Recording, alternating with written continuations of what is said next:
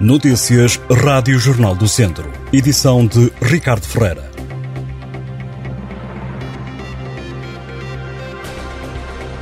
Começamos com a prova rainha do futebol nacional. O Académico de Viseu e o Tondela carimbaram no fim de semana passagem à próxima eliminatória da Taça de Portugal. A formação academista foi a primeira a entrar em campo. Em casa, frente ao Oriental de Lisboa, a turma viziense ganhou por 1-0, golo apontado por Famana Quisera. Já o Tondela afastou o Santa Clara da competição ao vencer na recepção a equipa açoriana do escalão principal por 2-0. Rafael Barbosa aos 38 minutos e Ruben Fonseca aos 91 marcaram os golos do finalista vencido vencido da última edição da Taça de Portugal de Futebol. Tondela e Académico estão assim nos 16 avos de final da prova. A zona norte da divisão de honra da Associação de Futebol de Viseu tem uma nova liderança. Segue agora no comando o Penalva do Castelo, que este domingo foi a casa do Caner Senhorim ganhar por 3-2 numa partida da quinta jornada. O até aqui líder do campeonato, o Oliveira de Frades, perdeu em casa por 2-1 com o Mangualde.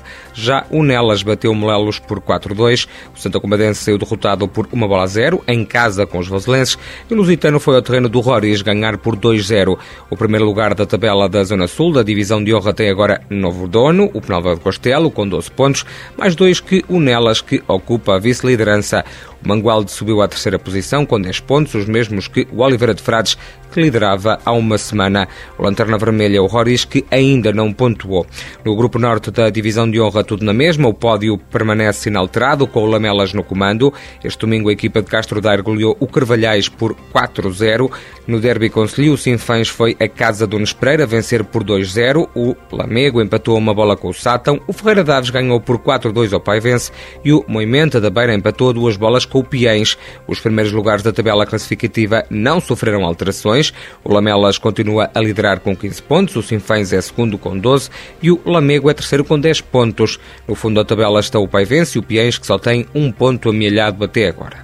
Está a decorrer a Operação Censo Sénior da GNR. O programa acontece até ao final do mês de outubro e tem-se mostrado uma grande ajuda para estas pessoas. Só nos conselhos de Mangualde, Nelas, Sátão e Penalva do Castelo há mais de 200 idosos a viverem sozinhos ou isolados. O projeto, criado em 2011, tem como objetivo identificar e acompanhar idosos que vivem sozinhos ou isolados e está até ao final do mês no terreno em todo o país. Houve uma diminuição da situação de seca meteorológica em todo o território face a agosto e alguns locais do distrito de Viseu passaram de seca severa para seca fraca. O ponto de situação foi anunciado pelos Ministérios do Ambiente e da Ação Climática e da Alimentação. Segundo os dados disponibilizados, o ano hidrológico terminou com um déficit de precipitação. Entraram 43 novos estudantes no Instituto Politécnico de Viseu na terceira e última fase do Concurso Nacional de Acesso ao Ensino Superior. Os dados foram conhecidos ontem. Estes novos alunos juntam-se aos 961 que se tinham matriculado no IPV. No total, neste ano letivo, contando as três fases do concurso, entraram no Politécnico de Viseu 1.004 caloiros. Estavam disponíveis 1.356 vagas. A taxa de ocupação destes lugares é de 74%, segundo dados avançados pela Direção-Geral do Ensino superior. Os cursos de Engenharia Civil, do Ambiente, Eletrotécnica, Mecânica e Zootécnica tinham 15 vagas abertas para a terceira fase, mas nenhuma foi ocupada. O mesmo se passou com Engenharia Alimentar, Engenharia Agronómica e Gestão de empresas em regime pós-laboral. As licenciaturas de Comunicação Social e Gestão Comercial foram onde entraram mais alunos neste derradeiro concurso.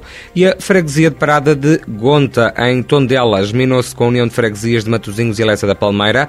O protocolo de entendimento foi assinado no sábado, ao meio-dia, na localidade do Conselho Tondelense, no decorrer da primeira jornada cultural da localidade. De acordo com a Presidente da Junta de Parada de Gonta, Sandra Santos, este acordo de amizade fica a dever-se, entre outras pessoas, a António Cunha e Silva Silva, o antigo diretor do Orfeão de Matosinhos, que tem uma relação com Parada de Gonta em termos culturais. As duas localidades têm ainda em comum a Padroeira, Santa Ana, as freguesias do centro e norte do país acabaram por entrar em negociações e chegaram a um acordo de geminação, prometendo estreitar laços em termos culturais nos próximos anos. Estas e outras notícias em jornaldocentro.pt